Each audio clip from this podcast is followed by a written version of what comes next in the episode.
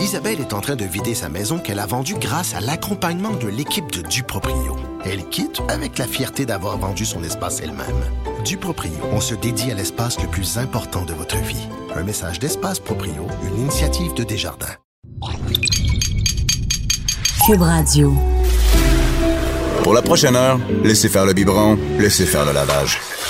Elle analyse la vraie vie pour le vrai monde. Bianca Lompré.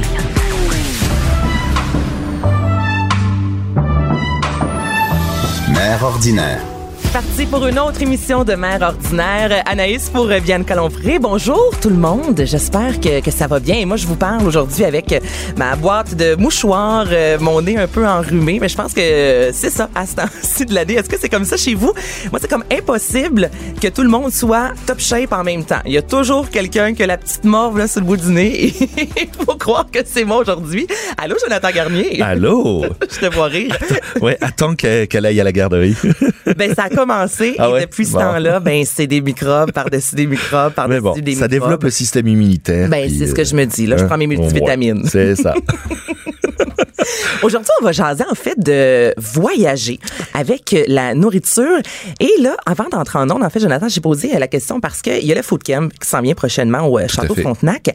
Et il me semble que depuis quelques années, il y a tellement d'événements culinaires et c'est positif parce que ça nous ouvre justement là, sur un Ben nouveau monde. Mais il y en a combien? Est-ce que tu sais environ Mais Québec? il y, a- il y a au moins une dizaine d'événements culinaires qui se passent. Évidemment, il y a les Poutine Week, etc. Mais il y a euh, ensuite tous les tous les événements de tous les festivals. Euh, You'll Eat. euh, il y a différents différents festivals. Montréal festivals table, en à Montréal en lumière, ouais. etc. Il y a des choses qui sont plus accessibles que d'autres.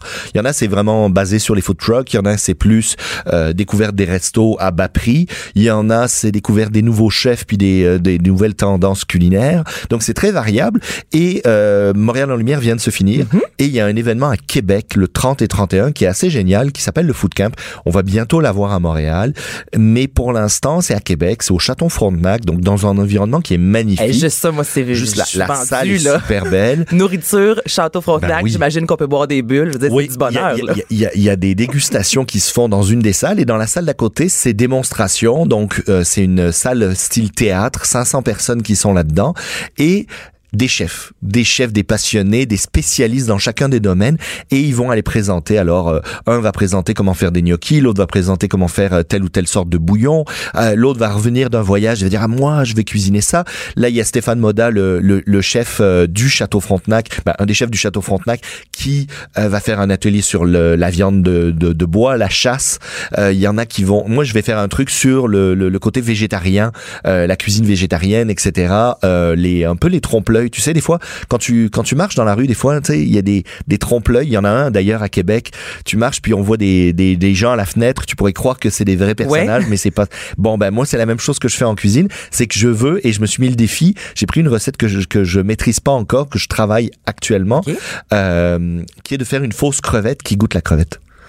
Mais une Eh crevette qui est Dieu. végétarienne au final. Donc, je travaille là-dessus et c'est ce que je vais présenter normalement au, au, au Food Camp. Si ça marche. réussir, euh, Ben, sinon, j'ai d'autres alternatives. J'ai deux, trois recettes on the side que je me suis gardé, mais je vais présenter ça et ça devrait être assez sympa. Mais c'est un superbe événement. événement. Food Camp, c'est le 30 et le 31 euh, au Château Frontenac à Québec. Euh, il reste quelques places. Les gens peuvent s'inscrire puis c'est, ils peuvent prendre une journée, deux journées ou le, le, ben, le week-end au complet ou une Mais des deux une belle fin journées. de semaine en amoureux. Ben si oui. on Et- est un couple de foodies, Et c'est ça. En réalité, moi, je suis parti là. de l'idée du voyage parce que on voyage parfois pour manger Mhm. parce que on est fou des ramen. Alors on décide d'aller au Japon euh, visiter les, les 15 meilleures places pour manger du ramen. Mais d'un autre côté on, on, on, on va souvent via la nourriture via les recettes voyager. Et c'était un petit peu ça. Je me suis dit bon si vous n'avez pas l'occasion de voyager dans les, les, les prochaines semaines pour manger bah faites-vous à manger pour voyager. Hmm. et euh, je suis parti un petit peu de ce principe-là, puis je me suis dit, OK, moi, je vois beaucoup de gens via l'école, via mes ateliers, via aussi les commentaires que je peux recevoir sur mes pages, euh, la page Facebook ou quoi que ce soit. Les gens me disent, oh, mais ça, ça a l'air compliqué. Ah, mais ça, ça a l'air difficile. Et c'est vrai que pendant longtemps, le milieu professionnel, le milieu de la cuisine professionnelle, les chefs, les cuisiniers, C'était très huppé, un peu cul de poule. Excuse-moi, là, mais. ouais, non, non, mais c'est Ben, ça, on exactement. comprenait pas. C'était des noms qui finissaient plus de finir. fait qu'au Exactement. final, c'est du poulet, mais Ben oui. écrit. Je suis tout à fait d'accord avec toi. Pendant longtemps, on Ouais. a sacralisé la cuisine en disant c'est compliqué, vous savez, moi, euh, ça prend un certain temps à faire. Oh, c'est ma recette, vous y arriverez pas. Ah, faut, faut la manger chez moi parce que si vous venez pas manger chez moi, je vais pas vous donner la recette. Trop Mhm. compliqué. Tu sais. Et en réalité, moi, en tant que prof de cuisine, aujourd'hui, moi, je suis un formateur avec la, avec mon école de cuisine. Ben, j'ai réalisé que ce que j'enseignais aux gens, c'était des choses hyper simples. Et des fois, ils avaient peur de choses toutes basiques. Moi, déjà, le premier constat, souvent, on donne un cours sur les viandes, par exemple, et je dis aux gens, OK, il y a, vous pensez maîtriser combien de, combien de techniques, là? Ah, ouais, moi, je dois avoir un 20% des techniques, là, c'est pas possible. Attendez, attends. Une viande, là. Mhm. Je peux la cuire de combien de manières d'après toi? Mais on va la saisir. Oui. Il y a dans le. Mon Dieu, on peut la faire bouillir. Oui. Dans le four. Je sais pas Oui, si c'est considéré rôti. En quelque si tu sorte. veux. Tu Euh, la le sauter. barbecue, ça compte dessus? Si tu veux, ça pourrait aller bon, regarde, moi, je vais te dire, il y a grillé. Oui. Bon, il y a vapeur, Mhm. on peut cuire vapeur. Il y a bouilli, tu l'as dit. Il y a évidemment euh, rôti au four. Euh, il y a sauté, donc en Ouais, morceaux dans la poêle. ouais. Maintenant, il y a les cuissons sous vide. Et en dehors de ça, on a pas mal fait le tour. Il y a pas beau- et il y a braisé. Et ouais. il y a braisé. Donc rôti au four, on l'envoie comme ça à sec avec la chaleur. Et braisé, c'est qu'on va mettre du liquide et qu'on va envoyer au four. Et là, moi, je dis aux gens, bah, là, euh, honnêtement, une fois que vous avez compris le principe de ces, de griller, bon, on grille une viande qui va se manger normalement pas trop cuite parce que on veut avoir la, la coloration, puis on mange merci bye. Donc, du filet mignon, du Mhm. filet de porc, euh, de la côte de porc, euh, du steak haché, tu grilles, bon. ben, tu veux une viande pleine de tirailles, tu vois une viande pleine de tirailles au supermarché, tout de suite tu dis bah ça c'est Un braisé. c'est un braisé. Ouais. Bon, ce que je veux dire, c'est que c'est tellement simple et après les gens s'arrêtent à certains euh, à certains noms. Tu sais, si je te dis euh, parmi vous et parmi tous les auditeurs, écoutez, vous vous dites, euh, ok, qui a déjà fait un rôti de palette? Tout le monde va lever C'est la très main. québécois, là. Tout le C'est monde a très déjà québécois. fait Voilà. rôti. Même Ou- moi ou qui est pas vu- bonne en ou cuisine, vu de proche, Ouais. notre mère, notre père en train de cuisiner un rôti de palette.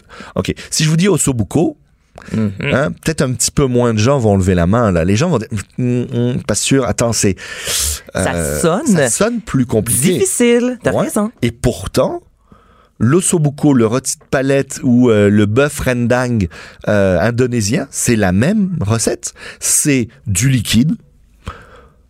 Une, une chaleur euh, une chaleur relativement Mhm. basse, une cuisson longue dans un four à couvert ou dans une casserole à couvert. Donc c'est long, il y a du liquide, il y a une viande pleine de tirailles et tu l'as couvert C'est une de des viandes les plus faciles Ben oui. à faire, honnêtement. Ben oui. Puis quand on reçoit, euh, il y a pas si longtemps, mon, mon copain avait justement décidé de faire le sobuco. Une, euh, on était peut-être une dizaine, tu sais. Puis quand on a dit aux gens qu'on mangeait le sobuco, il y en a quelques-uns qui ont réagi. Ah, oh mon, hey, ça a dû vous prendre du temps. La, la, la recette, tu sais, ça sonne un peu exotique. Je- Tout à fait. Puis Jean-Philippe était là, non, non, c'est l'affaire. La, c'est tellement simple, ça coûte pas cher. Non, à tout à fait. Donc, euh, Et sais, tu stresses pas parce que Mais une non. fois qu'elle est cuite, ben tu la maintiens au chaud, elle va pas sécher, elle va pas s'abîmer, elle va pas être trop cuite, elle va pas être pas assez cuite, elle va être parfaite. Mhm. Donc au final, dès que tes invités sont là, que tu t'occupes de ton petit accompagnement, bon, t'as décidé de faire des pâtes, t'as décidé de faire du riz avec ça, t'as décidé de faire une polenta, tu trouves l'accompagnement que tu veux, Puis quelques légumes business, grillés, là. puis on est en business. Et au final, tu stresses pas à dire attends, est-ce que mon porc y est rosé, est-ce que les gens l'aiment rosé, est-ce que je devrais le plus le cuire, moins le cuire, attends, eh, ça devient compliqué. Ce que je veux dire, c'est que au final, on a longtemps rendu la cuisine difficile, alors que il faut se faire confiance. Ça, c'est le premier truc. Deuxième truc, on peut voyager avec. Si vous êtes habitué à faire un, un, un, un, un simple ossobuco ou un ou un rôti de palette, ben pourquoi pas évoluer vers des recettes qui vont être un petit peu plus exotiques. Et là, je vous ai fait un peu le le topo. Ouais, des- comment on s'y prend, là? Ben- si moi j'ai mon ossobuco, puis je me dis ce soir, ça me tente de jazzer un peu le tout, sais, je, je commence. Si tu veux ton ossobuco, tu pourrais très bien le faire au lieu de le faire à l'italienne avec de la sauce tomate puis des herbes, euh, on va dire un peu italiennes, du basilic, du thym, du romarin. Ben tu peux très bien décider de le tourner à l'asiatique si tu veux ou en version curry. Un, osso, un curry d'ossobuco, ça serait Mmh, super bon. Tellement être bon. Ben oui. Imagine, tu fais la même chose, bouillon. Tu saisis ta viande, tu mets ça dans, le, dans la rôtissoire, tu rajoutes oignons, carottes. Tu vas rajouter par-dessus du bouillon, peut-être un peu de lait de coco, ta poudre de curry, donc euh, une poudre de curry jaune, style curry de madras, euh, assez euh, assez le fun. Tu peux rajouter du curcuma si tu veux, tu peux rajouter du paprika si t'en as. Tu couvres bien ça, t'envoies ça au, euh, t'envoies ça au, au, au four pendant 3, 4 heures à basse température, 275, 300, à couvert évidemment. Tu le ressors, t'ajustes un peu ta sauce, sel, poivre. Tu rajoutes, moi souvent, je vais, là dans la recette que je vous propose, je vous fais rajouter des euh, des, des petits pois Ah en, fin, ouais? en fin de cuisson. Bah ouais, des petits pois en fin de cuisson. Euh, on a déjà les carottes. On peut rajouter un poivron rouge, une touche de sucre. Souvent les caries ont besoin d'un petit peu de sucre pour venir adoucir le côté intense des épices. Et épicé, ça veut pas dire piquant. Hein. Il y a une différence, hein, c'est ça, Ah entre oui. piquant et souvent les gens disent oui. Ah, moi, j'aime pas ça épicé. Non, moi, j'adore manger épicé. Je ne peux pas manger piquant. Piquant. Comme la sriracha, ça, c'est Ben oui, piquant. t'en mettras pas. C'est ça. Et ton, ton curry, normalement, ta poudre de curry, elle devrait pas être piquante. C'est épicé. Il y a vraiment une différence Alors, entre les vraiment deux, t'as complètement. raison. Et, euh, et, et cette recette-là, ben, au départ, c'était un ossobuco. Si t'as voulu rajouter, c'est un vide frigo, hein, les, les, les, les braisés, hein. Il te reste euh, des tomates qui sont trop mûres dans le frigo, qui sont en train de, ou Mets elles devraient dans pas le être dans le ossobuco. frigo, mais bon, euh, tu les coupes, tu les mets là-dedans, tu vides un peu ton placard avec ce qui te reste, et au final, ça fonctionne très très bien parce que il pourrait y avoir des épinards là-dedans, ça marcherait, des feuilles des feuilles d'épinards que tu as acheté pour faire une salade, il t'en reste, tu les mets là-dedans. Euh, ce que je veux dire, c'est que c'est un vide frigo et au final, ça va marcher parce que le curry va prendre le dessus sur sur pas mal toutes les saveurs. Ta viande, elle va braiser et tu vas le manger avec un petit riz blanc, euh, euh, puis puis t'es t'es en business Hey, là, tu me donnes faim, là. essentiellement à la maison euh, euh, les points importants pour des braisés ou pour des, des on va dire pour aller vers des recettes exotiques de, de ce genre-là euh, on va saisir la viande important de saisir la viande vraiment c'est une la coloration c'est super important le sucre dont je te parlais pour contrebalancer le côté gras et épicé euh, il va souvent vous manquer quelques petits produits à la maison Euh, il y a des il y a des essentiels à avoir euh, des trucs de base moi j'ai fait la liste je me suis dit si je devais créer un placard je sais pas moi au chalet ou, ou Mhm. La, euh, la base, la ce qu'on base, doit avoir. Oui, euh, évidemment, tous les produits qu'on utilise nous traditionnellement, hein, le sel, le poivre, le beurre, l'huile d'olive, etc. Mais ça, c'est pas pour faire de l'asiatique. Pour faire de l'asiatique ou faire de l'exotique, allez au moins avoir une, une bouteille de sauce soya. Mhm. Et la sauce soya, vous allez en trouver de la japonaise, vous allez en trouver de la chinoise, vous allez en trouver de la thaïlandaise. Il y en a de la sans gluten aussi. Oui, ben, prenez la sans gluten, pourquoi pas. Mais au final, elles vont toutes être équivalentes. Des fois, elles vont avoir des, des ratios de sel un peu différents, des concentrations différentes, mais elles vont toutes fonctionner. Allez pas acheter un produit spécifique pour faire Donc, on une peut prendre recette. celle qui est en rabais. Ben c'est ça oui. que tu dis, là. Ben oui, puis une fois que vous en avez une, il n'y a pas besoin d'en avoir d'autres. Euh, de la sauce, on parlait de la sriracha. Moi, j'aime beaucoup avoir au moins une base Mhm. de sauce piquante, du vinaigre de riz si possible. Mais encore là, vous n'avez pas de vinaigre de riz. Le vinaigre blanc ou le vinaigre de vin va faire la job dans toutes les recettes là. Ouais, Euh, tu vois, moi, c'est souvent là, là. Vinaigre blanc, là, je, je- on a du vinaigre, je sais jamais, là, je trouve ça compliqué à avoir huit sortes de vinaigre. non, ben- le, le meilleur à avoir, là. Si Ben, c'est sûr que d'avoir un vinaigre avoir. pour la salade, ça va être peut-être un balsamique ou Mhm. moi c'est le balsamique blanc et du vinaigre de vin rouge. Moi j'ai les deux à la maison, balsamique blanc que j'adore pour les salades, etc. plus sucré, C'est un hein, petit peu plus c'est ça? sucré, ça donne de la fraîcheur, c'est moins envahissant aussi que la, cou- la couleur est, est moins envahissante et du vinaigre de vin rouge parce que pour moi aussi beaucoup de beaucoup de salades fonctionnent avec le vin le vinaigre de vin rouge. Par contre, j'ai une bouteille de vinaigre de riz et ça je l'utilise dans à peu près toutes mes recettes asiatiques. Euh, Donc, ensuite- vraiment les trois qu'on Ouais, devrait J'ai les trois, moi je, je garderais Ok. ça. De la sauce, euh, de l'huile de sésame, de l'huile de sésame rôtie. Hein, prenez pas la claire, prenez de la foncée. Vous allez pouvoir mettre quelques gouttes sur des viandes grillées, sur dans les sautés. Euh, ça marche bon très très parfum, bien. ça. Même dans le riz, on peut mettre un petit trait d'huile de de sésame dans le riz, puis on le mélange comme ça, on le fait cuire avec ça. Euh, de la sauce hoisin, ça c'est pour avoir le côté sucré et intensifier. C'est les oisin. saveurs. Hey, moi, je dis sauce oisin. hein, Ben, donc, sauce voisin ou hoisin. OK, hoisin. Gino Salut Bonjour, il dit de la sauce des voisins. OK, bon. La sauce voisin. Donc, voisin, voisine, hoisin. On, on se comprend la grosse sauce brune un peu épaisse. Tout à fait. Et, et, et c'est pas mal bon. Après, il vous faut des épices. Et les épices, honnêtement, achetez des petites, des petites quantités d'épices, puis vous allez les passer dans l'année. Normalement, ça devrait être six mois. Mais plus vous avancez dans le temps, dès que vous avez dépassé six mois, vous allez devoir en mettre peut-être un petit peu plus dans vos recettes. Attends, t'es en train de me dire que Ouais. c'est. Hey, moi, j'ai des affaires. ben oui, je sais, mais c'est pas grave. Je pense que j'ai eu à mon premier appartement et que je traîne avec Bon, moi. mais Là, c'est six mois. Sûrement que, non, mais sûrement que si je te dis dans une recette de mettre deux cuillères de coriandre moulu Mhm. et que tu as de la coriandre moulue dans ton placard depuis six ans, ben, va peut-être falloir en mettre trois ou quatre. OK, mais c'est sûr que je suis pas la seule. là, elle, ben oui, parce que ça perd en intensité. Puis les spécialistes en épices vont dire ah gardez ça au congélateur. Mais qui a la place place dans son congélateur pour mettre tout ça. Ben non. Non. Prenez des petites quantités, achetez des bons produits. Il y a des magasins spécialisés. Aujourd'hui, il y a des nouvelles marques qui sortent avec des, des, des produits vraiment intenses, très, très goûteux, très sympas. Et utilisez ça et vous allez voir. Et je vous parle pas de prendre des épices entières, etc., qu'il faut moudre. Oui, si vous êtes un fan puis que là, vous vous dites, OK, je veux faire mon propre curry, vous allez faire votre mélange, vous allez acheter vos épices. Parfait. Mais au début, commencez simplement par avoir un peu de curry à la maison. Et quand je dis curry, c'est la traduction de curry, hein, parce qu'en français on doit dire curry, en anglais c'est curry. De la pâte de curry, du paprika de qualité, de la coriandre, cumin, euh, puis vous êtes en vous êtes en business avec avec pas mal euh, pas mal tout ce qu'il vous faut pour démarrer des plats asiatiques. Et après, ben vous allez jouer avec euh, des petites variations. Moi, je vous ai mis une recette de curry de poulet euh, rapide. J'ai pas fait un braisé, j'ai fait un espèce de petit mijoté 30 minutes. Pourquoi? Parce que j'ai utilisé de la poitrine. Si j'avais utilisé de la cuisse, euh, du haut de cuisse, etc., ben là, je l'aurais peut-être braisé pendant deux, trois heures. Pourquoi? Parce que c'est la viande brune versus la poitrine. Ben oui, la poitrine est beaucoup plus tendre, Ouais, ok. donc euh, elle va mijoter moins longtemps, une demi-heure en cuisson, elle va être parfaite, elle va être bien tendre. Si c'était comme je te dis de la des, des cuisses de poulet, ben je les aurais mis là-dedans, mais je les aurais cuits pendant peut-être euh, une heure et demie, deux heures, et elles se détacheraient autour de l'os, et ça serait génial. Tout dépend. Est-ce que vous êtes viande brune ou viande blanche? Moi, je suis plus viande blanche. Toi aussi? Et euh, bah oui, ouais, ouais, non, j'aime bien. Mais c'est parce que c'est rapide. Et moi, je m'en fais tellement des, des caries. Puis on n'est pas obligé de manger toujours du, euh, du, du, du riz avec ça. Euh, un curry, ça marche super bien euh, avec du couscous. Ah, tu fais une semoule, bon. une semoule de blé, juste un peu d'eau, tu sais, c'est même portion d'eau que de la semoule. Tu verses ça là-dessus, un peu de beurre, t'attends cinq minutes, c'est cuit.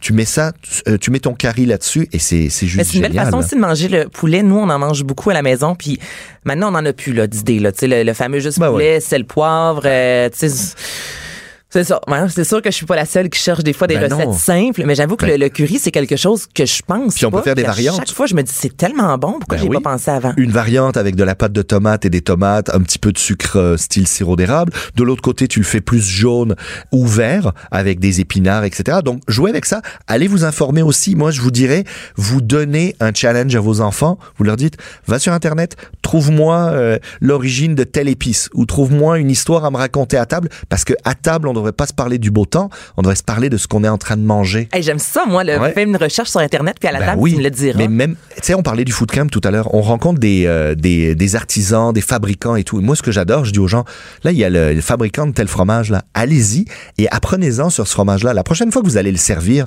vous allez avoir l'air hot à table en disant, vous savez, euh, ce fromage-là, ça s'appelle le diable aux vaches. Le diable est aux vaches. Vous savez pourquoi? Parce que telle histoire, puis telle, et puis j'ai parlé à telle personne. Et c'est tellement plus intéressant de dire, on en- dire, ouais, ça, on en c'est a eu de la neige. hein? J'ai acheté ça au métro. ben, c'est ça. Puis on en a eu de la neige cette année. Ah ouais, vous êtes tanné aussi? Ouais, moi je suis tanné. Ah ouais. Je trouve ça tellement intéressant de dire aux gens, quand vous faites un potluck, tu m'amènes, mais t'amènes de l'info sur ce qu'on va manger.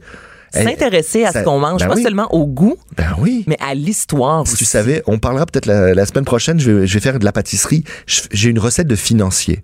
Et la recette de financier, c'est un des seuls gâteaux où tu mets pas de jaune d'œuf dedans. Et là, j'étais comme, ben, d'où ça vient? Tout de suite, je suis allé sur Internet, j'ai fait mes recherches quand j'étais plus jeune, j'ai regardé ça parce que ben, c'était des, euh, des, euh, des nonnes dans un monastère qui avaient développé cette recette-là et elles avaient accès à beaucoup de blanc. Là, je dis, ben pourquoi? Parce qu'elles faisaient des toiles, des peintures qu'elles vendaient et le vernis le à l'époque, le vernis à l'époque, c'était du jaune d'œuf qu'on badigeonnait sur les toiles pour créer une couche protectrice sur le tableau. Donc elles avaient plein de blanc. Qu'est-ce qu'elles ont fait? Elles ont fait une recette avec. Mais je trouve ça tellement plus intéressant d'offrir un gâteau à table et de dire j'ai fait un petit financier. Vous savez d'où ça vient? Je trouvais ça super intéressant et de raconter l'histoire.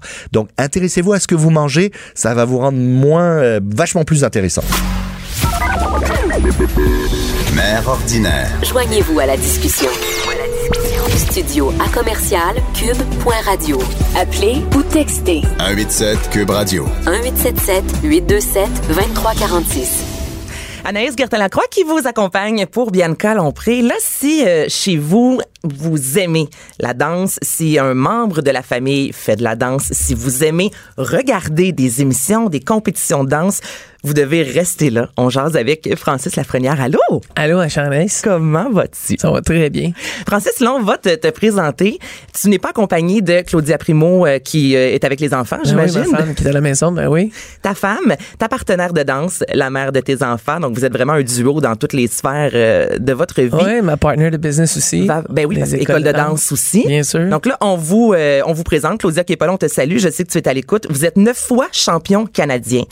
Troisième euh, au monde. Oui. À deux reprises. À deux reprises, oui. On vous a vu les deux à So You Think You Can Dance. Oui. Pour situer les gens, on ne peut passer à côté. Francis, tu es euh, l'homme qui a demandé la main Oui, de sa douce. T'as vu la vidéo? T'as vu la vidéo? Ouais. Mais là, si vous avez écouté So You Can Dance, c'est sûr que vous faites OK, oui, c'est lui qui a demandé Ouais. sa blonde en mariage. Elle a dit oui, donc ça, c'est la bonne nouvelle. Vous avez dansé dans le film euh, L'Aviateur avec Leonardo DiCaprio. Aussi, on dansait avec Jennifer Lopez. Il y a l'émission Les Dieux de la danse. Vous êtes euh, chorégraphe pour ce show-là. Euh, un petit pedigree, là, vraiment un petit CV. Oui, là. oui, bien sûr. Avec le dernier projet de Révolution aussi, qui a été bien le fun de faire partie de- du comité d'organisation de danse. Qu'est-ce que vous avez fait pour Révolution? Mais moi, ce que j'ai fait, c'est j'ai euh, la première saison, j'ai euh, auditionné euh, les, tous les danseurs qui sont venus se présenter là, pour la première saison. Donc, c'était moi qui, avec deux collègues de danse, là, avec qui on faisait les auditions. Il sera-tu cette année? Euh, non, que c'est j'ai- comme non, là, parce qu'ils ont Ah, créé leur propre danseur, donc Oh, euh, ils prennent leur propre vedette maintenant. Écoute, et de toute façon, c'est une très belle gang. Puis on le savait que ça s'en allait aussi vers là, là fait que euh, du très bon talent qui se sont présentés l'année passée. Là. Très belle émission. Et là, tu viens jaser aujourd'hui. Moi, je veux qu'on jase de votre parcours. Je veux aussi qu'on parle du euh, 6 et 7 avril prochain, la compétition de beat. Donc, c'est toi, Claudia, qui est derrière euh, cette compétition-là. Peux-tu m'en parler un peu? Oui, avec euh, une tierce personne qui est Frédéric Favreau, qui est avec nous aussi dans cette équipe-là. Euh, c'est sûr qu'avec toutes les shooting Dance de ce monde, tout ce qu'on a vécu durant toutes les dernières années, c'est sûr que notre, notre cheval de bataille a toujours été le, le- le- le ballroom dancing qu'on appelle le- le- la danse sportive au Québec. Fait qu'on est les spécialistes là-dedans, mais en faisant cette émission-là, ça nous a ouvert vraiment les yeux sur les autres styles. Donc, euh, on est tombé aussi en amour avec tous les, les danseurs de ce monde-là, les Kim Gingras de- du Québec et tout ça. On a fait tellement de belles rencontres au Canada euh, à travers cette émission-là qu'on est devenu aussi amoureux de d'autres styles de danse. Donc, euh, moi et Claudia, on organise déjà des, événements de, de, de, compétition de danse sportive. Et puis, euh, un est arrivé sur la table le projet d'organiser euh, une compétition de plus grande, plus grande plus grands événements, si tu veux, avec tous les styles confondus. Donc, euh, et, et les gens se demandent des fois pourquoi on fait ça. Eh bien, c'est à cause un peu de cette famille-là qui était sur You Think Can Dance Canada, où que, vu qu'on a tellement goûté à d'autres choses, ben euh, on- aujourd'hui, on, on accouche d'un beau projet là, qui va se faire au mois d'avril. On est très excités de ça. Là. Et là, c'est De- complet, c'est important de le mentionner. Donc, il y a vraiment Ouais. euh, un engouement. Les gens sont intéressés par ce genre de Ouais, compétition-là, mais vous pouvez aller y assister. Là. Ça, c'est important de le mentionner. ça, on est là pour parler aussi des gens qui veulent venir voir des bons danseurs. Qu'est-ce qu'on a au Québec? On a de 6 ans à 44 ans qui Hey, vont hein? venir compétitionner. Euh, Il y a plus de place pour s'inscrire, malheureusement. Euh, Heureusement pour vous, c'est heureusement bon en même temps, oui. oui. On en parle à ton émission, puis j'étais un peu déçu de dire on est là, puis pour inviter au moins les gens à venir crier pour les danseurs. Euh, je pense qu'on va essayer de donner une petite une saveur différente de, de qu'est-ce qui se passe déjà au Québec, sans dire que c'est pas beau, c'est excellent ce qu'on fait. Je pense que les compétitions sont superbes, mais on va amener notre grain. Fait que C'est de quoi, mélanger ça, les deux, grain? ben, de mélanger les deux mondes, de les gens vont vivre une expérience aussi sur euh, les, les, les, les spectateurs. Ils n'auront pas eu un petit service un petit peu hors part comme qu'est-ce qu'on leur en- qu'est-ce qu'on attend pour eux euh, cette année. Je vais pas tout divulguer nos beaux secrets de, de, de la vie, mais euh, honnêtement, on essaye de faire différent puis de faire quelque chose de le fun. Un, c'est continuer à triper là-dedans, puis de voir les jeunes triper aussi à se lancer dans la danse puis de bouger. Je trouve ça tellement le fun, les jeunes qui font de quoi aujourd'hui, c'est tellement facile de rester stationnaire. Je sais pas de quoi tu parles, Non, non, mais non, tu as hein. tellement raison. Avec les jeux vidéo, la télévision, les Ah. téléphones intelligents, j'avoue que c'est Écoute, plus il y a du positif là-dedans, mais trop de ça devient du négatif, moi, je trouve. Là. Fait que je suis vraiment content d'essayer de faire bouger le plus de jeunes possible, puis de le faire triper à notre, sa- à notre façon, ce qu'on pense qui serait différent, qui viennent à notre événement, puis qu'ils vont venir compétitionner, ils vont tous avoir un prix, un chacun. Il y a personne qui va sortir de là les mains vides. Euh, après ça, on a quand même engagé euh, des juges de renommée. Là. Donc, euh, Saxon Freezer, on a, on a du monde incroyable qui viennent juger les compétitions sur deux jours dans leur propre vraiment style, des vrais professionnels qui vont peut-être des fois avoir un juge de différentes augures, juste donner un petit, une saveur différente pour voir la perception de ce juge-là. Euh, les commentaires vont être enregistrés, remis au professeur, tout ça. Euh, Et c'est à la place des grands ballets. Donc, Oui. c'est aussi un super de beau studio. Là, on est loin d'être Oui. dans le sous-sol de l'aréna. Je veux dire, c'est rien contre ça, mais je veux dire, en soi, l'endroit est magnifique. là. Oui, même mixé avec euh, l'école euh, des Grands Ballets canadiens, juste les locaux à côté. Donc, euh, c'est prestigieux, c'est le fun là, là. pour euh, oui les adultes mais les enfants aussi dire hey je vais faire une compétition ou je m'en vais voir un spectacle de danse aujourd'hui une compétition dans un endroit aussi magnifique il y a un petit plus. Oui, ça a été rénové récemment. En plus, ils ont investi 6 millions dans cette bâtisse-là. On vient d'aller visiter ça cette année. Ça a été un grand coup de cœur. On était très contents qu'il soit disponible aussi à- au week-end où ce que nous, on, on voulait faire notre, notre événement. Et puis, euh, les danseurs, juste de savoir que tous les grands ballets canadiens sont Ben. là, à, à cette place-là, en train de faire roder le spectacle dans cette salle-là. Euh, je pense que ça va être vraiment unique. Vraiment, Ben, là, vraiment Là, unique. danse sportive. Oui. C'est quoi exactement? Parce qu'on entend souvent, bon, la danse sociale. Est-ce que c'est la même chose? Est-ce que c'est juste passer date, dire danse sociale? On peut-tu pense démystifier que, ça un peu? ben, je pense que oui, c'est un peu. euh, le monde associe la danse sociale avec le style de l'ancien temps. Ben, Il y a une dansait. connotation un peu... euh, Ouais, ma, ma Pas- tante, la Oh, Noël. ouais, kitsch un peu, oui. Qui est kitsch. Que- on dit ça. Aujourd'hui, j'essaie de m'en sortir avec ce mot-là de la danse sportive parce que. euh, C'est un sport, là, C'est quand un sport. là. Quand tu fais de la danse sportive, de la danse internationale, euh, euh, tu fais pas de la danse sociale. Socialisée. Fait qu'on pourrait dire que la salsa, c'est une danse sociale. On sort pour socialiser, mais pourtant, le monde dit, moi, je fais de la salsa, je fais des danses latines. Mais c'est exactement la même chose. Sauf que, euh, je vais vous dire, comme on dit, nos téléphones ont évolué. Ouais. Puis la cha-cha aussi, ça l'a évolué. Donc, euh, je trouve que le monde reste beaucoup bloqué sur la danse sociale, qu'est-ce qui était anciennement, euh, ce que nos parents fait. Puis je dénigre pas ça parce qu'il y en a encore aujourd'hui. C'est quelque chose que c'est un processus qui est super correct de commencer à la base. Je pense que la danse sportive, la danse internationale est très, très, très bien euh, organisée. Donc, on a un syllabus, on a des, on a des noms de pas, on ne l'invente pas. C'est pas d'une école à une autre qu'on invente quelque chose. Donc, euh, le sport est international. Donc, les gens peuvent, peut, peut se, challenger autant en Australie qu'au Québec, euh, qu'aux États-Unis, comme en Allemagne, en Suisse, au Japon. Donc, c'est ça qui est le fun de cette structure, la structure qu'il y a là, là, dans ce sport-là. Mais là, moi, je vous invite à aller faire un tour sur, euh, exemple, Google. Là, juste écrivez Francis Lafrenière, Claudia Primo. Non, mais vous êtes incroyable. Ça a tellement l'air facile et on sait que souvent, lorsque ça a l'air simple, Ouais. non, euh, simple, mais pas négatif, là, pas, c'est pas, euh, comment je dirais ça? Je comprends on voit que c'est ouais. complexe, mais il y a une fluidité dans vos mouvements. Il y a combien d'heures de pratique pour en arriver à ce que vous fassiez un? Mais avant qu'on fasse euh, des bébés, Oui. on s'entraînait là. Euh, on était un couple d'idance, donc on faisait le moderne et latin. Donc on faisait les cha-cha, samba de ce monde et tout ça. Et le côté moderne qui est de la valse, du tango, du quick step et tout ça. Donc euh, moi et Claudia, on en mettait au moins deux heures et demie, trois heures par jour. Tous les jours. Des fois, peut-être le pas le dimanche et le samedi, on était en compétition. On essayait de le faire le maximum possible. On montait voir nos, nos, nos, nos, coachs, que je peux dire, l'anglicisme de ça, d'aller à New York, nous entraîner avec les meilleurs. Euh, on en est passionné de ça. On a, on a mis toute notre vie, tout notre argent, tout notre temps. J'ai eu une TV 60 pouces chez moi à, à lampe pendant des années que les écrans plats existaient.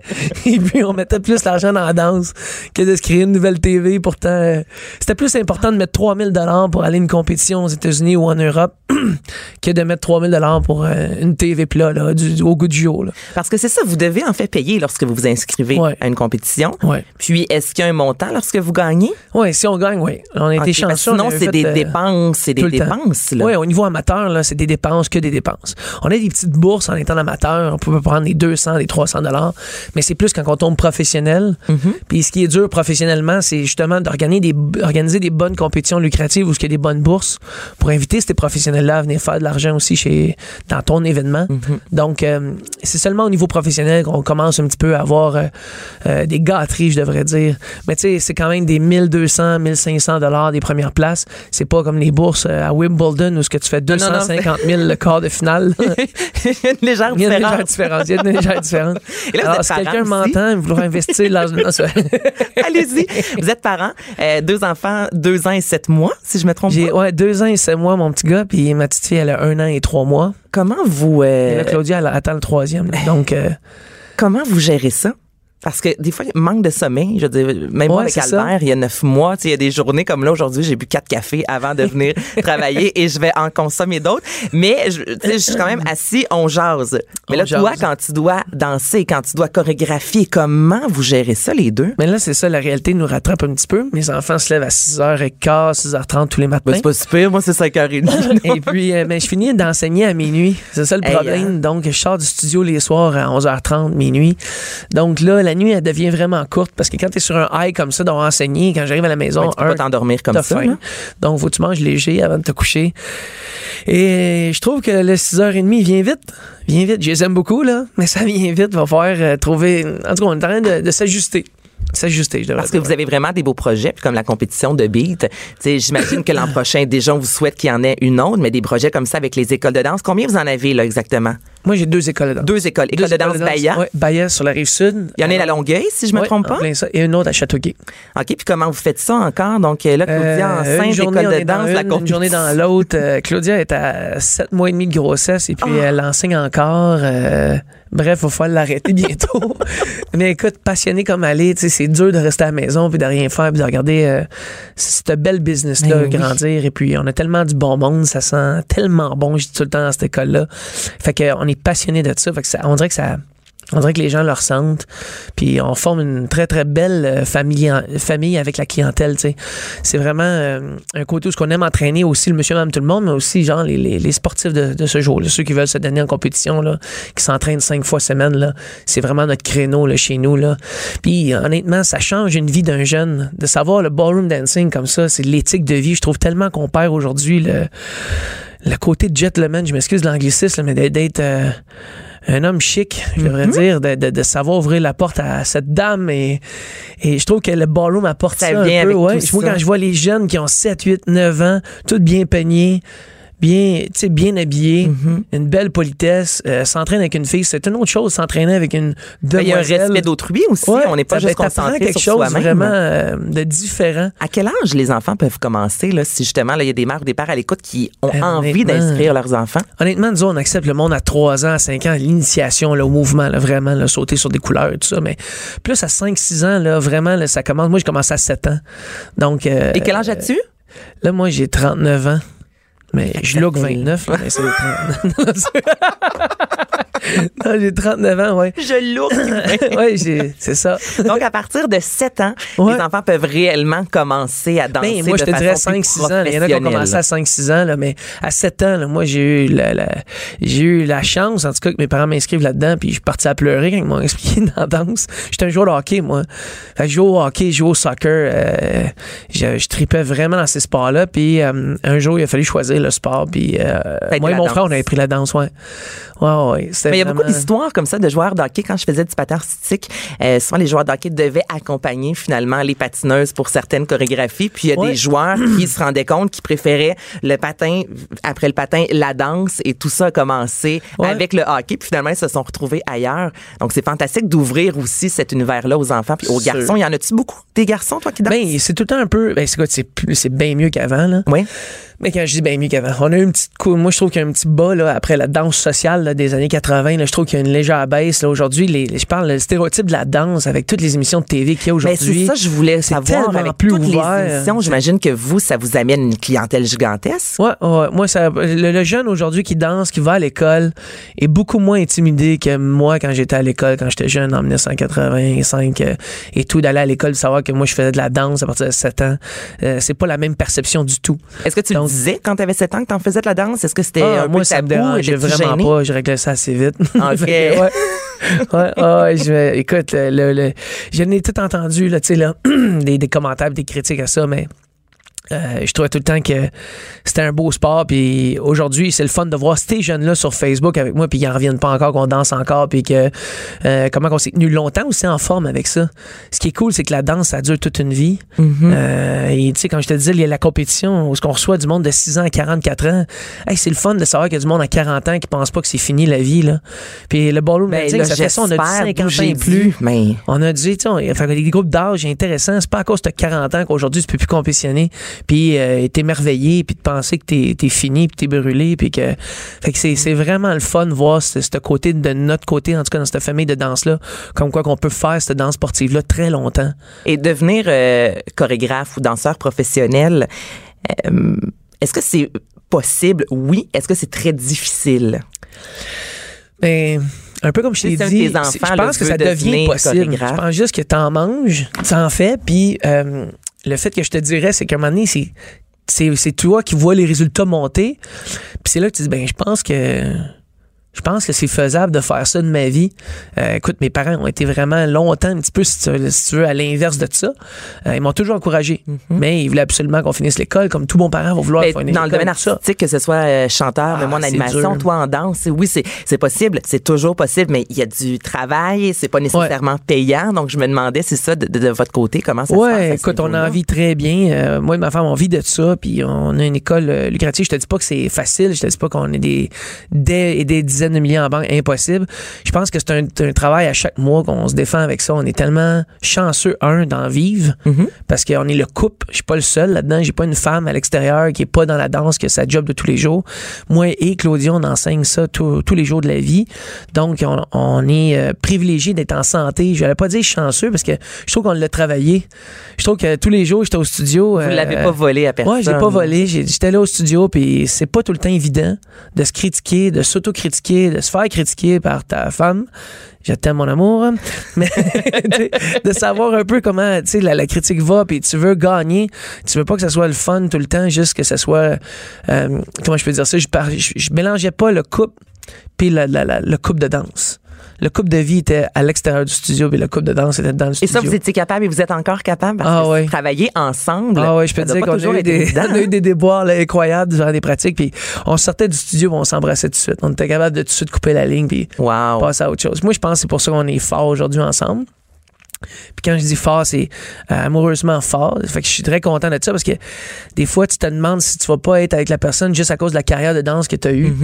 Euh, fait qu'on a tout mis là-dedans. On a tout mis les œufs dans le même panier, puis on a foncé tête euh, première, puis Mais ça vous réussit. hein? écoute, honnêtement, oui. Puis je trouve que c'est possible. C'est pas tout le monde qui est capable de faire ça. Honnêtement, je m'en aperçois aujourd'hui avec le studio. C'est pas tous les gens qui ont le goût de travailler fort comme ça. Mais moi, je pense que euh, j'aimais beaucoup le fait de savoir qu'aujourd'hui, force, puis demain, euh, demain, il vole sur ton, ta réputation. Fait que euh, on aurait pu en faire plus. Euh, je me suis toujours demandé si on aurait pu en faire plus, mais ça prend de l'argent. Ça prend d'autres choses Mais là, aussi. en, en faire plus, Francis, là, vous avez quand même des écoles de danse. Ah non, mais là, non. vous travaillez non. sur divers Aujourd'hui, projets. Ça maintenant j'en faire plus. Trois enfants, tu sais, je, Non, je parlais de, mettons, l'entraînement. C'est ça. Si, tu me demandes. je considère que vous en avez fait quand même pas pire. mais je pense qu'on en a fait beaucoup plus Mm-hmm. que beaucoup. Beaucoup de personnes que, que je connais. Euh, Il y en a d'autres qui en ont fait plus que nous. Euh, puis j'ai, idolise aujourd'hui. C'est, du monde travaillant, c'est du monde focusé. Fait qu'on n'est pas tout seul là-dedans. Mais on fait, oui, partie d'une petite pointe en hausse que on a tout donné là-dedans. Puis on était partout le plus possible. le- Mais vous êtes la preuve qu'en travaillant, on peut vraiment y arriver. Puis moi, je pense aussi à Ah, ouais. enfants qui vont voir papa et maman danser ensemble. Définitivement. Définitivement. idée des souvenirs que ces enfants-là vont avoir? Un gros merci, Francis Lafrenière. Donc, je vous rappelle que la compétition danse de Beat, The Beat. 6 et 7 avril à la place des Grands Ballets. Il y a la page Facebook, entre autres, pour avoir euh, tous les détails. Et euh, ben, on dit bonjour à Claudia qui est à la maison. Jusqu'à 12. Bianca Lompré. Mère ordinaire. OK, là, je suis toute excitée. Allô, Jean-Philippe Daou. Allô, moi aussi je suis très excité. très excité. OK, avant même de commencer, on va vous faire entendre un extrait et je suis certaine que ça va vous rappeler beaucoup de souvenirs. Je vais arrêter la guerre. Arrêter les tanks et les hélicoptères. Je vais arrêter la guerre. Est-ce que vous vous souvenez de cette chanson-là? Je vais arrêter la guerre. Du génie. C'est Jean-François Jean-François Bastien. Bastien? Jean-François Bastien. Qui a chanté cette chanson-là lors de la première année, donc la première cuvée de Star Academy. C'était en quelle année? C'était en 2012? 2003. 2003, mais 2012. Ça fait 16 ans. 2012. Eh ben oui, voilà, bon, 2012. Eh oui. Ouais, mon doux. Mais les, tu sais, arrêtez les tanks et les hélicoptères. Voyons, c'est- quoi cette phrase-là? C'est, euh, moi, je trouve ça genius. J'adore ça. Mais c'est sûr que vous allez avoir cette chanson-là dans la tête pour le restant de la journée. Oui, on- l'a chanté tout le matin, nous. Ben écoute, depuis que je suis arrivée euh, à la station, que j'ai ça dans la tête. Donc, que sont devenus les gens de Star Academy? C'est ça qu'on veut savoir aujourd'hui. Exactement, parce que faut savoir que c'est ça, ce week-end, en fait, le journal euh, pu- publiait un article, c'est ça. Donc, euh, Je me suis pitchée sur cet article. ce que sont devenus 62 académiciens. Mais là, ce qui est bien décevant, par exemple, c'est qu'on n'a pas eu de nouvelles de Jean-François Bastien, le gars de la toune. On va faire la, on va, on va arrêter la guerre. Mais il y avait un, aussi un Jean-François Babin, ça se peut-tu? Oui, François euh, Babin. François Babin. François Babin. Ouais. Jean-François Bastien. OK. Ouais. Fait que lui, on n'a pas eu de nouvelles. On sait pas ce qui, ce qui, ce qui arrive. On sait pas s'il chante encore. Mais tout ça pour dire que euh, on a su euh, 62 euh, ex-académiciens. Moi, j'étais bien excité. Ven- vendredi, je revenais d'un... euh, je m'en au bureau. Mm-hmm. Et puis là, euh, j'étais un petit peu magané parce qu'on a eu un 5 à 7 euh, jeudi Un passé. 5 à tard. Un 5 à tard. Ouais, il a fini beaucoup plus tard que, que 7 heures. C'est ça l'affaire. Fait que là, mon boss m'écrit, tu s'en viens dessus? J'ai dit oui. Il dit, ah, parce qu'on a beaucoup de travail, il faudrait que tu trouves des photos de 62 ex-académiciens avant puis après. Fait que j'ai fait ça tout mon vendredi. Mais vive les médias sociaux. Maintenant, oui, ça doit être ça, quand parce même nous en manquait. Oui, c'est ça pas mal. Pas si Mais j'étais tellement excité. Là, il pensait que j'ai répondu, pas du tout exagéré, j'ai répondu euh, genre euh, parfait, Star Academy, c'est la meilleure chose qui est arrivée au Québec depuis René Lévesque. Une affaire de même. Je me suis un petit peu je me suis emporté. Je me suis un peu emporté. Ça pour dire que euh, parce que moi je, moi je- vraiment je tripe sur Star Academy, je trouve que ça a vraiment changé la télé québécoise. Je sais pas si tu es d'accord avec Ben, moi. Absolument. En 2003, je m'en souviens là avec euh, bon Marie-Mé avait, d'abord. la presse, Wilfred, Marie-Mé, euh, Marie-Hélène Thibert, Annie Émilie. Bégin qui avait levé Émilie la Bégin. jambe euh, lors de la première émission. Si je vrai. me souviens, elle était en jupe, en jeans. C'est Elle avait fait jaser parce qu'elle a levé la jambe. Mais c'est une gymnaste dans la Oui. vie. Mais oui, je me souviens vraiment, moi, de Star Academy, le avant et le après de la télévision québécoise. Ben c'est ça. Puis, puis moi je me souviens, tu sais comme tous les grands moments dans notre vie, on s'en souvient. Mais moi je me souviens quand on s'est assis, tu sais pour la première, quand on était devant le, le téléviseur pour la première fois, on, on l'écoutait. Puis là, c'est ça, c'était la première, la première émission. Puis elle allait, euh, tu sais, elle allait comme annoncer au candidat qui avait été choisi. Fait qu'elle était allée genre chez, chez Stéphane de Normétal. Oui. Il avait répondu tout nu. oui, je m'en souviens. C'était comme, tu sais, voyons, tu peux pas.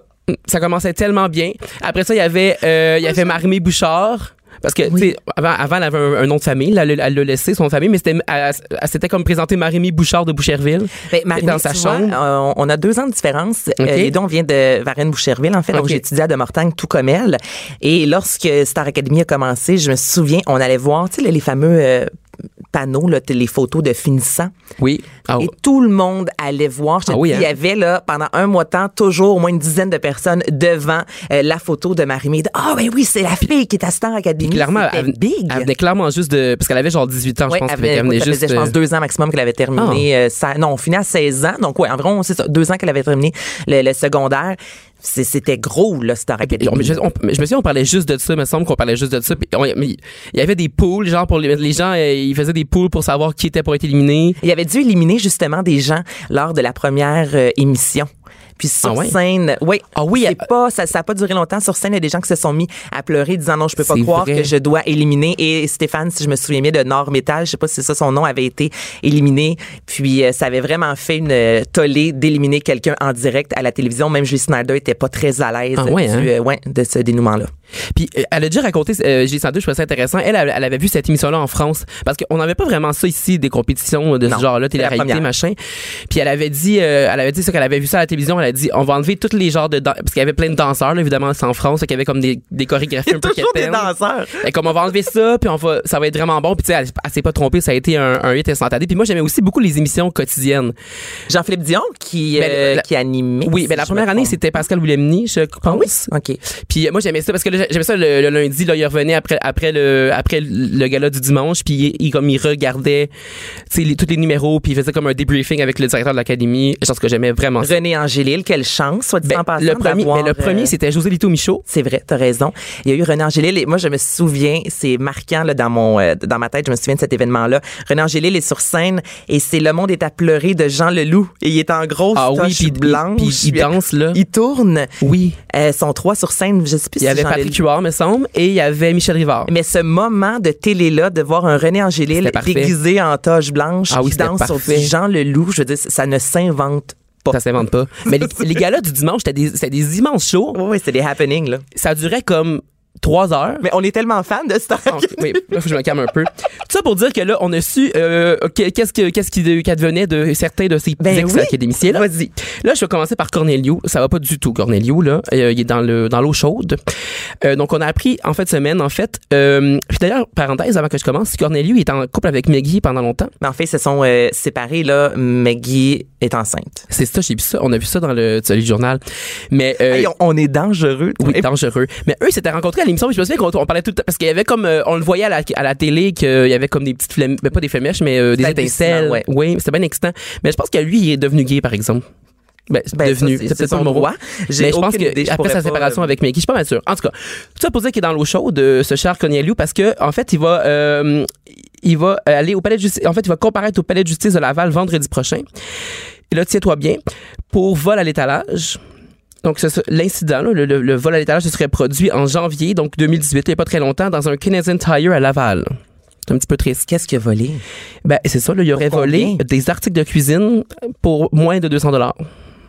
Fait que on sait pas. Ben, il y avait une autre personne impliquée là-dedans. Cette personne-là euh, a eu l'absolution. Donc, euh, on sait pas trop. Puis euh, c'était comme son chum, je pense qu'il habitait comme à la même adresse.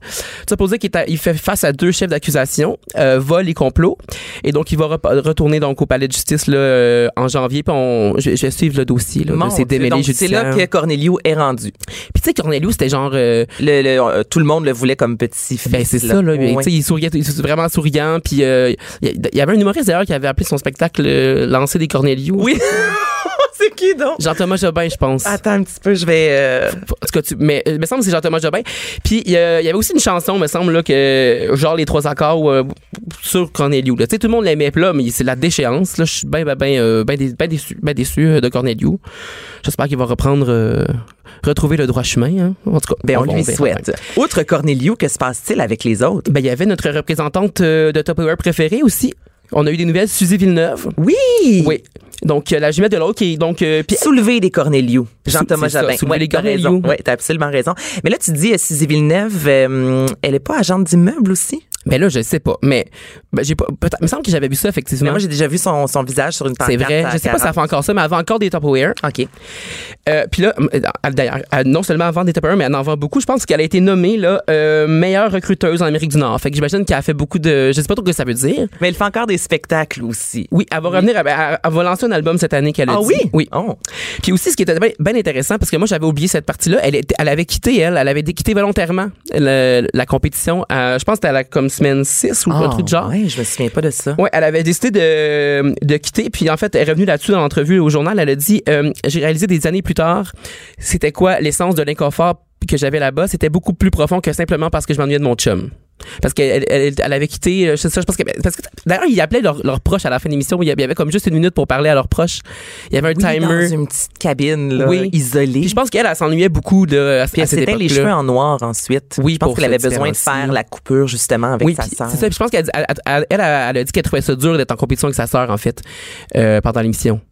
Ben, c'est sûr. Non seulement c'est ta une des raisons. mais c'est ta jumelle. Ouais, c'est on- les gens, c'est sûr qu'on vous compare là. À... Ok, eh, continue parce que là il nous reste trois minutes. Ah, puis on en a 62. Ok, Bon, ben, il y a- y, y Stéphane de. Normétal, lui, il, bon, lui, il, est- lui, il a eu des pensées suicidaires, il va pas très bien, mais là, il va mieux. Il vend des voitures maintenant chez Volkswagen Laurentide et il a eu des problèmes financiers, puis il a, dit, a cuit que la passion là, musicale, elle, elle s'est éteinte. Mais lui, c'était un crooner, si je me souviens. Il portait un veston blanc.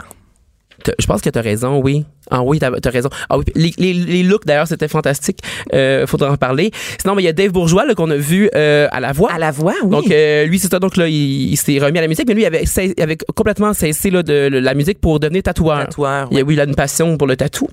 Sinon il y a Marie-Ève Côté, on s'en souvient pas très euh, beaucoup là, de Marie-Ève Côté. Marie-Ève Côté, euh, oui, elle avait été porte-parole, si je me souviens bien, de la Fondation de la prévention du suicide, une blonde. Elle était, était allée à blonde, tout oui. le monde en parle, en Mais c'est ça parce que ben, c'est parce que dans elle, elle, elle- je pense que c'est la- elle- celle qui a le moins des bons souvenirs là, de, de ce de ce de sa participation à Star Academy. En fait, elle a dit euh, qu'elle voit l'académie comme un laboratoire humain, comme une prison. Mon. Euh, puis elle a dit que ça l'avait beaucoup affecté mentalement. Euh, puis elle, on, elle a laissé tomber la, la, la carrière musicale aussi, ouais. Euh, Sinon, il y, a, il y a Étienne Drapeau, bon, qui lui, euh, il s'est tourné vers la musique euh, euh, euh, latine. Oui. Donc, il fait beaucoup le détourner en, à Cuba et en République dominicaine. Un amoureux, un amoureux, Étienne Drapeau. Ah oui, hein, il y a- C'est un lover dans la vie. avec on- qui sortait, lui? En tout cas, peut-être peut-être ben, peut-être t'étais pas connu dans le fond. Je... Oui, attends un petit peu. Étienne. Mais tout ça pour dire qu'il pourrait croiser, là, ce cher Étienne, il pourrait croiser lui aussi Sophie Vaillancourt, qui elle aussi là, a dé- déménagé dans le sud. C'était pas un professeur, ça, d'une autre cuvée? Non, mais elle a porté une valise au banquier. Peut-être que tu te mélanges. euh. Moi, je me trompe, Sophie Vaillancourt, c'est pas elle qui avait sorti avec euh, une autre cuvée. Il y en a deux là, qui, sont, qui ont été en couple pendant un certain temps. Puis il y en avait une qui était un, un professeur. Ah, ben ça, ça se peut, mais je sais plus. Là, tu me prends euh, au dépourvu. Mais il y a aussi Adria- Adrienne A. Mallette là, qui avait sorti avec Olivier Dion. Oui. Mais ça, c'était après, je pense. Ça, c'est dans une autre, ouais, une autre saison. En tout cas, tout ça pour dire qu'elle, elle, a- à un moment donné, elle voulait faire euh, un petit break. Donc, elle est partie pour six mois dans le sud, mais jamais revenue. Donc, tu pourrais la croiser dans un club med. Elle chante dans un club med. OK. Mais ce qui est bien intéressant, c'est que son guitariste, c'est le guitariste d'Offenbach. Mon. John McGill. Puis, euh, elle fait aussi du yoga. Elle a pris un cours en Inde de, de yoga. Et puis, euh, il y a une de nos, de nos, euh, de nos euh, collègues, euh, Andréane, qui l'a croisée à deux reprises. Deux, deux reprises. Donc, elle chantait dans le Club Med. J'étais bien excitée quand elle m'a dit ça. Euh, donc, euh, Est-ce que Maritza, as-tu quelque chose sur Maritza? Disait non, mais elle a fait de la musique encore, mais Ouais. elle, elle s'est vraiment détachée de, de Star Academy. Fait que j'imagine qu'elle n'a pas accepté de participer là, au, au- à ce, à ce top-là. Dans le fond, il y a une photo, mais je pense qu'elle elle est comme auteur-compositeur. Ouais, elle a sorti, si je me trompe pas, il y a environ deux ans, un album. Puis j'ai- ben, j'ai vu sur Facebook, là, elle est encore active. Euh, tu sais, elle a une page Facebook de comme de chansons, mettons, là, fait qu'elle est encore active, mais je pense qu'elle elle elle a vraiment voulu faire la cassure là, euh, avec euh, Star Academy. Sinon, ça c'est euh, une de mes préférées aussi, Mike Lee. Ça c'est un des, la- je pense que c'est la dernière édition en 2012. Oui. Donc, euh, lui a expliqué avoir retrouvé le goût de chanter grâce à la chanteuse Zaz, Oui. ou Zaza là, pour François Legault. la chanteuse française Zaza, qui, qui l'a croisée dans un karaoké à Montréal. C'est pas genius, ça? Oui, euh, attends, c'est C'est c'est sûr au que c'est Club Normandie. Date. C'est sûr que, non, c'est sûr que c'est au Normandie, Ah moi, oui, je pense. sur Ah, Normandie peut-être ou le. Club Date. C'est un Peut-être. des deux, euh, un des deux bars à karaoké euh, dans le village qui. Parce que moi, je le croise fonctionne au souvent, bout. lui, Mike, euh, Mike Lee. euh. J'avais oublié ce Mike oui. là. Et donc, il a dit qu'elle- donc, qu'il chantait sans savoir qu'elle était là. Puis là, elle est venue le féliciter, ils ont discuté. Et puis, euh, c'est ça, ça l'a rassuré de voir qu'elle est encore vraiment euh, accessible, puis euh, down to earth, là, tu sais, un peu. Ouais. Même si elle avait une carrière à l'international. Fait que ça, lui- ça lui a de- redonné le goût là, de, de chanter, tout ça. C'est incroyable. OK, un dernier en 10 secondes. Euh, ben sinon, ben il y a William Deslauriers, mais là c'est parce que c'est pas- c'est un petit peu négatif. Mais lui, Ouais. il y a, il y a eu des, des passes difficiles, mais il s'est, euh, je pense que ça y va Il mieux. va mieux. Oui, il était venu euh, d'ailleurs à Cube en entrevue il y a pas si longtemps que ça, mais Ben, il s'est ouvert, en fait, sur une période plus difficile à dépression. C'est ça, exactement. Il est bien allé- en même temps qu'il en ait parlé pour briser le, silence et les tabous. c'est ça. Puis euh, il va lancer un, un nouvel album cette année lui aussi. Jean-Philippe Daou, où est-ce qu'on peut retrouver cet article-là, là, si euh, Sur le site vous du êtes, journal, pas rassasié ah oui. de potins? Sur le site du journal, c'est le, c'était la une du Cahier Weekend, donc journaldemontréal.com. Cube Radio.